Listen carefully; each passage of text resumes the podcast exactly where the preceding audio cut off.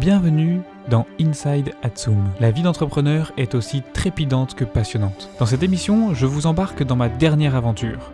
Toutes les semaines, je prends quelques minutes pour vous raconter en détail les joies et les peines, les opportunités et les difficultés, les coups préparés et les fatalités rencontrées la semaine d'avant. En quelques minutes par semaine, sautez dans l'aventure entrepreneuriale. Profitez de nos recherches, de nos outils, de nos essais, reprenez nos forces, capitalisez sur nos échecs, le tout sans prendre le moindre risque ni dépenser le moindre centime.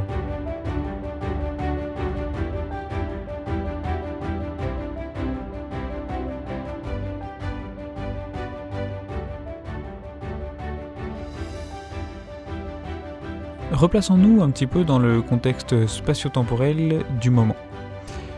Vous avez suivi donc le début de notre aventure, les prémices, la recherche de l'associé, la création euh, légale, ensuite le lancement social, etc., etc. La création légale, comme je vous l'ai dit dans l'épisode concerné, s'est passée le 1er juillet. Au 1er juillet, nous étions officiellement déclarés, nous avions notre SAS. Le lancement social a dû avoir lieu, je dirais à peu près 10 jours plus tard, euh, le temps de tout finir, de mettre en place, de tout fignoler. Et donc on arrive déjà à mi-juillet il va falloir commencer à travailler alors que se pointent déjà les vacances d'été. Pour toujours dans le contexte, vous expliquer un petit peu comment on fonctionne, euh, mon associé Guillaume est actuellement sur euh, le campus, il est encore en train de travailler un petit peu, et euh, moi je suis donc complètement libre, enfin je ne suis pas complètement libre parce que j'ai un stage, mais c'est un stage qui me donne beaucoup de, liberté, j'ai beaucoup de temps et donc je peux m'investir un petit peu dans l'entreprise. Pendant les vacances d'été, c'est prévu que chacun parte de son côté et qu'on travaille à distance. Ce sera l'objet de l'épisode qui suit parce que ça soulève beaucoup de problématiques, beaucoup de questions et il y a aussi des solutions, enfin des choses à mettre en place pour euh, se, parer contre les difficultés de la distance. Donc ça, tout ça, je viens vraiment sur ce point-là dans l'épisode suivant. Le problème de l'été, c'est que on vient de déclarer notre société, donc on ne peut pas la laisser végéter en espérant que euh, des choses tombent toutes crues. Euh, dans notre bec au fil, de l'été, il faut commencer à prendre les choses très au sérieux. La première chose qui va se passer, c'est qu'on va récupérer chacun de notre côté les clients qu'on avait quand on était tous les deux freelance. Donc euh, moi j'étais, euh, je faisais un petit peu de, communication comme je vous l'expliquais dans, l'épisode numéro 1 et euh, j'ai actuellement au moment où on se lance et donc au, au, début de l'été 2017, 2018 pardon, j'ai encore un client pour qui je suis en train de travailler sur un site internet. C'est un client très particulier qui a des envies euh, un petit peu particulières là aussi, puisqu'elle veut, comme elle nous précise à plusieurs reprises, un site euh, très euh, coloré, un site très avec des animations de partout, avec des petits mandalas de partout, avec, enfin, elle a des, besoins très très précis, elle a une idée très précise de ce qu'elle veut en tête, mais elle est incapable de nous le décrire précisément.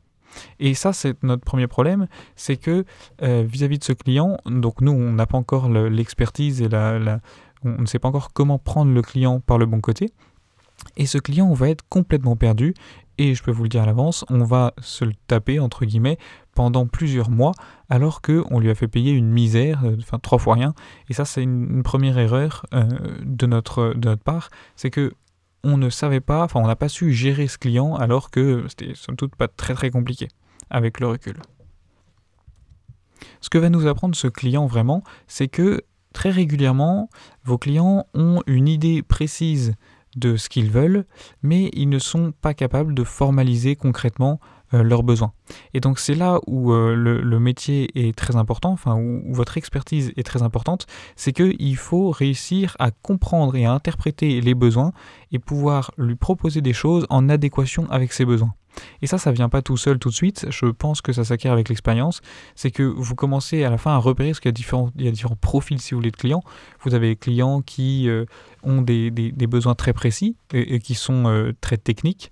Donc, par exemple, ils veulent avoir, euh, je ne sais pas, une place de marché, ils veulent avoir un blog, ils veulent avoir un forum. Ils ont un besoin technique précis. Eux, c'est pas très compliqué de cerner ce qu'ils veulent. Et il y, a les clients qui ont des besoins, on va dire, graphiques, design, un peu plus. Enfin, ils ont là une idée précise, mais ils sont incapables de la formuler parce que c'est pas leur métier. La, la créativité, c'est pas leur métier. Leur métier, c'est ben, faire donner des conférences, c'est euh, accueillir du public ici ou là, c'est euh, accueillir des patients je ne sais où.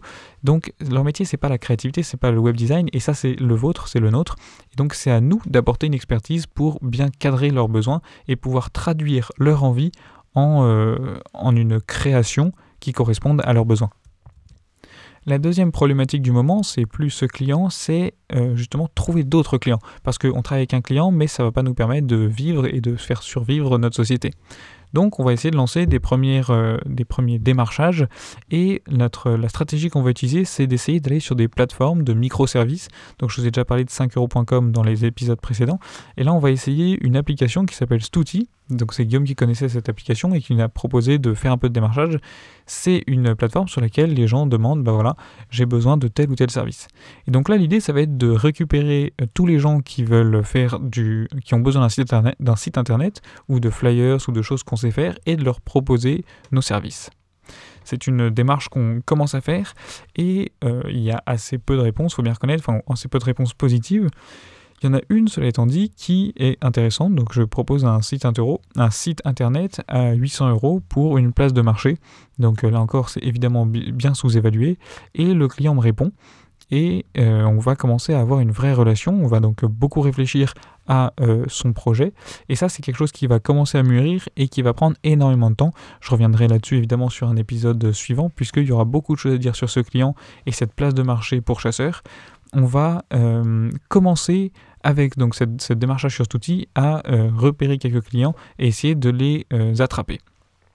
Si on devait le refaire aujourd'hui, c'est une stratégie que je ne referai pas, puisque ce sont des clients qui cherchent sur ces plateformes avant tout un prix euh, pas cher et qui ne cherchent pas tout ce que, enfin notre savoir-faire, notre expérience, notre expertise, et ce qui les intéresse vraiment, c'est le prix. Donc, ils vont toujours essayer d'avoir évidemment de, baisser au plus possible votre tarification et vous vous en sortez avec euh, des services où vous passez des heures et des heures à euh, créer quelque chose pour une misère et évidemment ça ne vous permet pas de vivre. Donc si c'était à refaire, vraiment je réutiliserai pas cette plateforme-là. Ensuite, le problème de l'été, c'est que euh, rapidement, nous partons chacun de notre côté, nous avons chacun nos obligations, et on va devoir commencer à travailler à distance. Et là, ça devient très très compliqué. Parce que autant euh, travailler ensemble dans la même pièce, c'est quelque chose de facile, puisqu'il y a une, émulsion entre guillemets euh, physique, puisque bah, l'un est avec l'autre. Par contre, dès qu'on est à distance, c'est beaucoup plus facile de se forcer à se mettre au bureau et à commencer à travailler. En fait, ce qui va se passer pendant ces vacances, c'est que nous allons, enfin pendant cette période d'été, parce que c'est pas des vacances, nous allons euh, chacun de notre côté essayer quand même de faire un point régulier et travailler sur notre image. Parce qu'en fait, on, réalise petit à petit, en essayant de savoir qui on va cibler, qui est-ce qu'on va contacter, on réalise qu'on n'a pas encore fait ce travail de stratégie et de savoir exactement qui nous sommes. Et donc, si on ne sait pas qui nous sommes, on ne sait pas non plus qui on doit cibler. Et comme on ne sait pas qui on doit cibler, eh ben on cible personne. Et donc ça, c'est un vrai problème. Et c'est vraiment ce qui va nous prendre euh, une bonne partie de l'été, c'est quelle est notre marque, quelle est l'idée que nous avons de notre société, qu'est-ce que nous voulons proposer à nos potentiels clients, qu'est-ce que nous voulons, qu'est-ce que nous voulons faire, etc., etc. Donc si vous voulez, l'été va être euh, mis à profit, enfin la, distance va pas nous servir, enfin comme c'est difficile avec la distance de faire de l'opérationnel, de travailler sur différents clients et comme nous n'avons pas beaucoup la fibre démarchage, euh, on va se concentrer beaucoup sur, euh, donc euh, du fait à distance, on va faire beaucoup d'appels, beaucoup de Hangout, beaucoup de Skype, pour essayer de réfléchir sur notre marque, sur notre identité, sur notre stratégie, sur qui sont nos concurrents, qui sont nos, potentiels clients. Et ça, c'est un travail qui est super important, qui est fondamental, et que nous n'avions pas fait au début. Donc le conseil qu'on peut en tirer ici, c'est vraiment ce travail-là d'identité, ce travail-là de euh, qui sont nos clients, ce travail-là de que font les concurrents, et pas seulement les concurrents en France. C'est super intéressant, notamment par exemple, nous on a beaucoup fait ça pour notre site internet, c'est super intéressant d'aller voir ce que font euh, les concurrents à l'étranger. Euh, s'inspirer des grandes agences de communication aux États-Unis, en Chine ou au Royaume-Uni, c'est génial parce que vous pouvez voir leurs bonnes pratiques et après priori si c'est des choses, si c'est des entreprises qui fonctionnent encore bien, si c'est des entreprises qui tournent bien et qui ont, qui embauchent, enfin qui emploient des centaines de personnes, c'est qu'a priori elles font les choses correctement. Et donc il ne faut pas hésiter à s'en inspirer, à voir comment elles font, aussi bien s'inspirer par exemple de leur stratégie de contenu sur les réseaux sociaux que de leur design de leur site internet, que encore du ciblage de leur poste post sur Facebook. Et donc, euh, il faut bien profiter de ce, de ce moment, euh, du, moment de creux qu'il y a, si possible de le faire avant de se déclarer, parce que du coup nous on l'a fait après, on a profité de l'été, mais ça aurait été plus intéressant et plus intelligent de le faire avant. Il faut profiter de, des périodes de creux pour réfléchir très très sérieusement à qui sont, enfin à qui est-ce que l'on s'adresse, qui sont nos concurrents, etc., etc.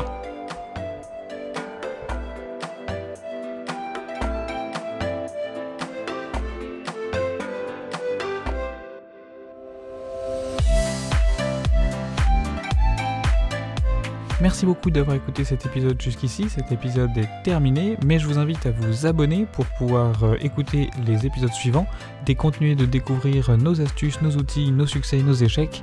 Et je vous demande également de ne pas hésiter à nous laisser une bonne évaluation sur iTunes afin de nous aider à faire connaître ce podcast. Merci beaucoup et à la semaine prochaine.